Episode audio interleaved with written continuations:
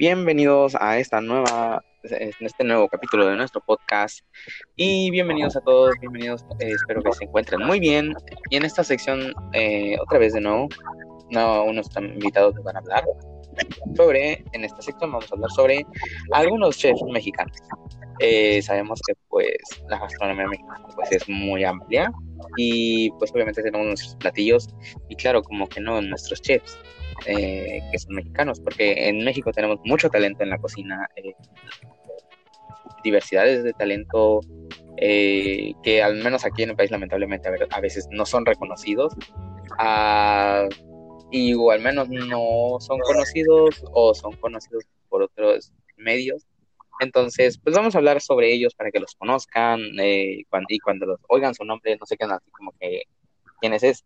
¿Quién es ese? Y escuchen su nombre y digan, oh, ok, es este, y hablaron en el podcast de este, y que no sé qué. Así que, pues vamos primeramente con nuestra compañera Aurea, que nos va a hablar eh, sobre, pues, este, este chef muy importante, algunos lo han escuchado, yo no lo he escuchado, y se llama Enrique Olvera. Así que platícanos sobre el audio.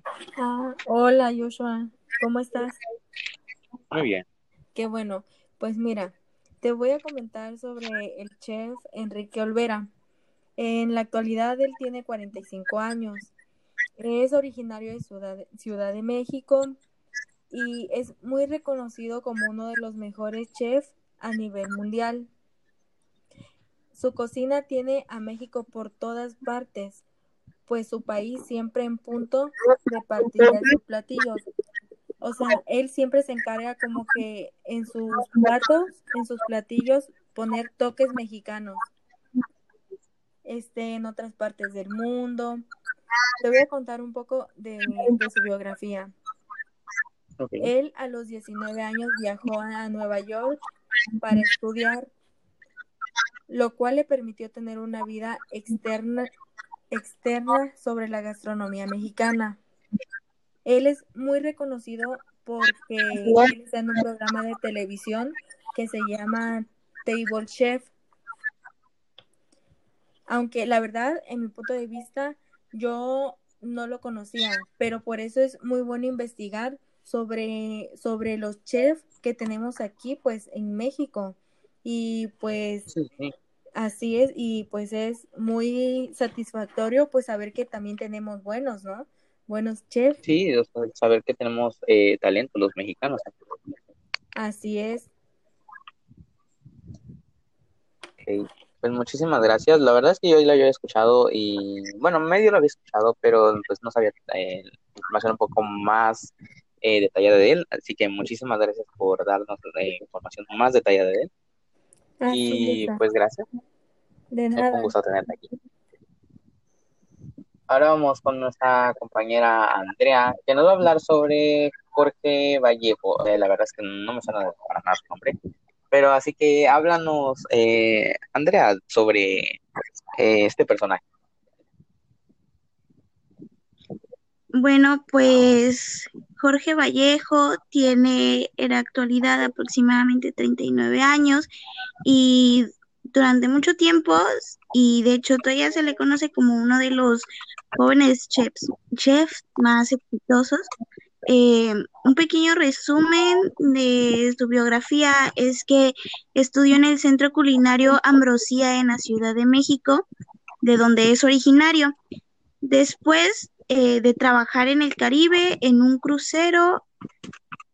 Fue chef ejecutivo de diversos restaurantes y también cocinó para el, reconocido Noma Copenhague. Este, también trabajó con el chef Enrique Olvera en su restaurante eh, y aproximadamente entre 2010 y 2012 abrió su propio restaurante junto con su esposa. Su restaurante se llama Quintinto, Quintonil. Es un, eh, es un referente a, de la gastronomía mexicana contemporánea en la ciudad. También fue nominado a los Gourmet Awards en 2012 y es reconocido internacionalmente. En el año del 2012, eh, junto con otros dos chefs, inició, ah, iniciaron una iniciativa que se llama Orígenes, que se trata de recuperar y perseverar productos, técnicas y costumbres culinarias que sobreviven en pequeñas comunidades de Latinoamérica. Y pues la verdad es que yo tampoco conocía acerca de este chef, pero podemos ver que realmente ha aportado bastante a la gastronomía, pues ha intentado perseverar, preservar eh, las técnicas de antes. Sí, porque estos chefs eh, tratan también de llevar pues la gastronomía de México y expandirla hacia otros países para que otros países eh, conozcan nuestra gastronomía. Así es. Pues no se centran solamente en, en gastronomías extranjeras, sino también tratan de poner en alto la gastronomía mexicana. Eh, pues muchísimas gracias Andy por hablarnos sobre este chef y muchísimas gracias, un gusto tenerte aquí.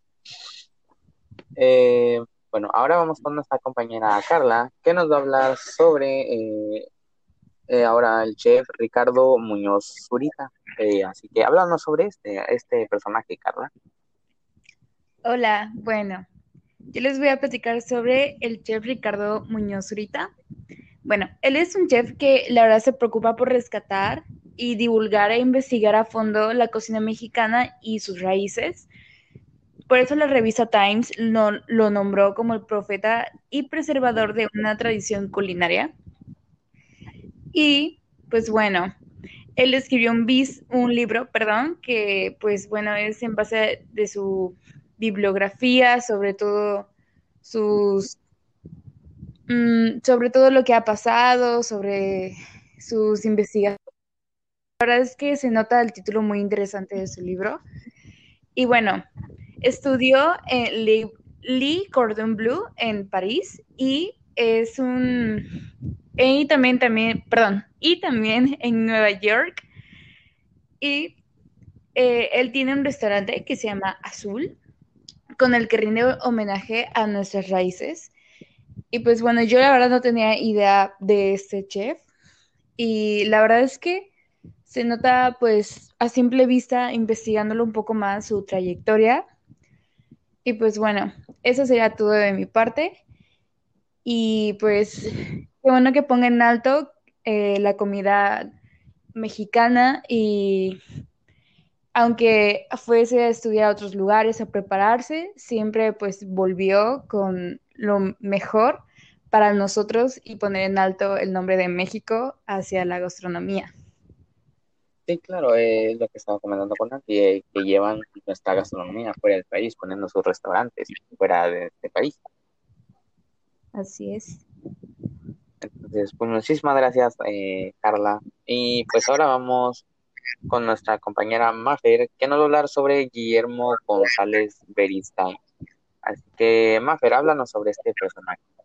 Bueno, este chef eh, es originario de Baja California y bueno, a Guillermo cuando era joven eh, le dijeron que estaba loco por quererse mudar a Nuevo León y bueno, eh, lo criticaban por el hecho de que un chef de su nivel se fuera a una ciudad con fama de solo comer carne asada y cabrito, pero bueno, González, este, Beristain, corrió, con, corrió el riesgo de confiar en los, los regios, apreciaban su cocina y bueno, hoy su restaurante Pangea está en el número 19 de la lista. De los 50 restaurantes mejores de toda Latinoamérica. Y bueno, eh, él trabajó en varios restaurantes prestigiosos de Europa, Estados y bueno, antes de alcanzar todo este éxito, en el año 1997 dejó el Distrito Federal, se, se fue hacia el Distrito Federal. Y bueno, ahí un año después empezó a abrir su negocio en Monterrey, que es el restaurante que ya les mencionaba, el restaurante Pangea. Y bueno, este restaurante revolucionó la industria restaurantera de Monterrey, ya que este restaurante es bastante peculiar, ya que ofrece comida contemporánea, servicio de catering, gourmet, tienda de vinos, incluso hay una escuela de cocina y bueno, este restaurante en el 2015 ocupó el puesto número 13 de los mejores restaurantes de Latinoamérica. Bueno, su crecimiento ha sido bastante grande ya que en el año 2000 inauguró su restaurante La Catrina y en el 2002 eh, Genoma. Y bueno, actualmente maneja cuatro etiquetas de vino de calidad sobresaliente y un precio bastante accesible para, para todos. Y bueno, ha sido nombrado dentro de los 10 mejores vinos mexicanos por el Lifestyle.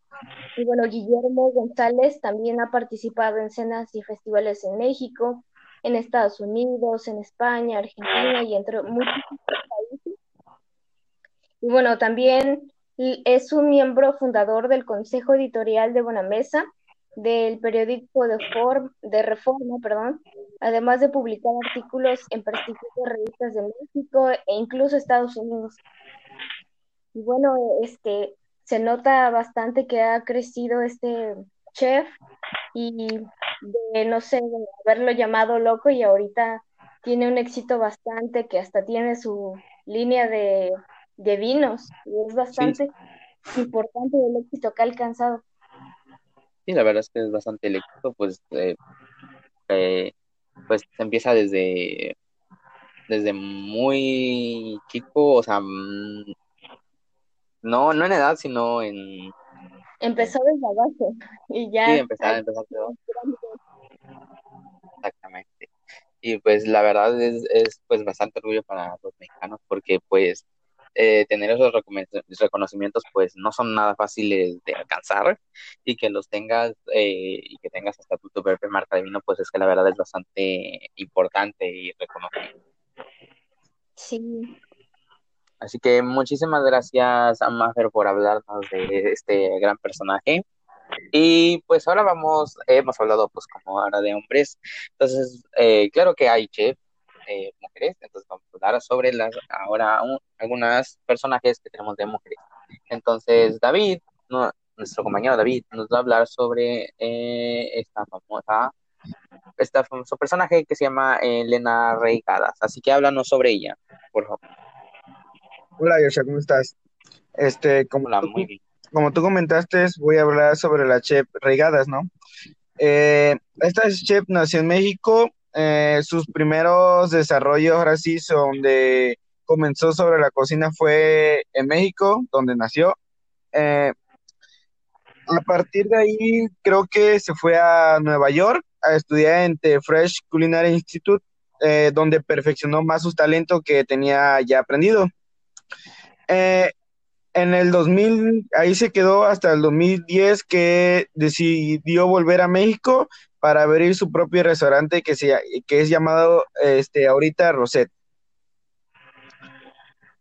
Eh, gracias a su gran pasión y dedicación, la, este, pudo crear este ahora sí su gran restaurante, que es uno de los restaurantes que está en la posición de los 33 de los 50 mejores restaurantes de toda Latinoamérica.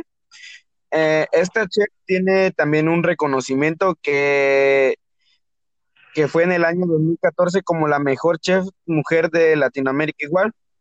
Eh, esta chef pudo eh, posicionarse en, el, en un mundo donde creo que los chefs este, de, donde solo digamos que son más reconocidos los chefs hombres que casi que hay un mínimo de mujeres chefs que casi son muy reconocidas. Eh, sí, sí, sí. Sí, eso lo, eso lo sé, que normalmente, pues, como estamos hasta hablando, eh, realmente pues, reconocen como que un poquito más los hombres, pero sabemos que también hay mujeres que son reconocidas. Así es, y ella pudo ahora sí tener un reconocimiento donde en este lugar de de la cocina es más reconocimiento de nombres. Pero bueno, este, para Elena, eh, su restaurante, digamos que su propio restaurante tiene que tener un buen sabor y para este, por eso eligió tener este una buena casa que una casa que poner en Roset. Digamos que Roset, digamos que su pasión es tener una una un buen sabor, un buen platillo, ahora sí, un buen emplatado y todo eso que se le ve a ella misma que se, se apasiona en lo que hace. Eh, ella tiene una panadería este, de, que es todo un patrimonio donde es, muy famoso su role de canela y ahorita su más este su proyecto más reciente que está haciendo son los lardos. Eh, digamos que los lardos, este, se, lo que dije que se especializa ahora sí, eh, ahora sí en la grasa de los animales, digamos que su pan viene siendo más, este, ahora sí, agarrándose de la misma grasa, que es especialmente del cerdo y eso se está especializando ahora mismo.